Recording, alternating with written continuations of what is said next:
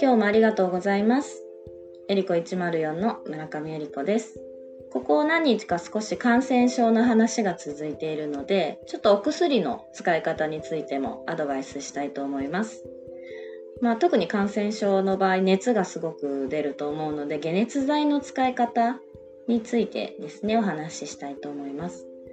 まずこう熱が出るっていうのはその悪い菌とかウイルスとかをこうやっつけるための自分の体の免疫反応っていうことを分かっていただきたいんですね。なので自分の体は悪い菌と戦おうとして熱を出して殺そうとしてる勝とうとしてるっていう状態のところにむやみに、まあ、熱が出てるからって言って解熱剤を飲んで熱を下げようとするとそれって自分の体を応援してるっていうよりもどっちかというと悪い菌ウイルスの方の応援になってるんですね。解熱剤を飲んでる間薬が効いてる間は何時間かは熱が下がると思うんですけれどもその薬の効果が切れてしまうとまた発熱するっていうのが、まあ、よく繰り返されるようなパターンでで結局そうやって長引かせながら、まあ、自己注力でどんどんどんどん治っていってあ治ったっていう風になっていくんですね。そう結局治ってる治してるのは自分の体であって薬の場合はあの対症療法で症状を薬で抑えるっていうのが薬の、ね、西洋医学の薬の対症療法なのでできれば熱が出そうな時出るなっていう時とかは、まあ、ゆっくり休んでいただくっていうのが、まあ、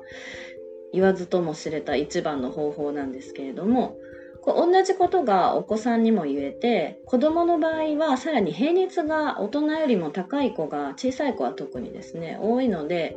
39度40度ぐらいポーンと出ちゃうんですね。でもやっぱお母さんね、びっくりするし心配になっちゃうと思うんですがお子さんの様子をよく見て解熱剤は使っていただきたいと思っています。っていうのはあの40度ぐらい出てても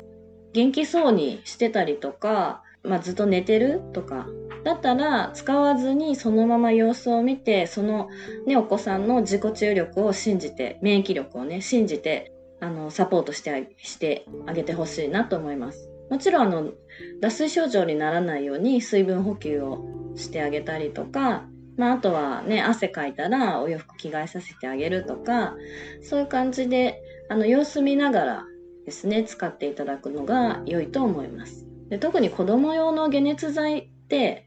まあ、子供が使えるぐらいのものまあ、いわゆる安全性が高いと言われているような薬になってくるので作用自体もそんなに強くないんですよね。なんか一瞬は下がるんですけどやっぱりすぐまた熱が出ちゃうみたいな。こうまあ大人も一緒ですけどでそうやってそれを繰り返しながら出たり下がったり出たり下がったりしながら治っていく。結局治しているのは自己治癒力なのでまあ、その長引かせることを考えると、まあ、パーンと熱が出てしまったとしてもその時にこう優しく、まあ、様子を見てあげることで治りが早くなります。解熱剤の今日は話でしたけど他のお薬でも同じようなことが言えるので、まあ、なんか言われたからって言ってそのままむやみやたらに飲むんではなくて本当に必要かどうかなっていうのを考えて使っていただきたいなと思います。今日は解熱剤の話でした。今日もありがとうございます。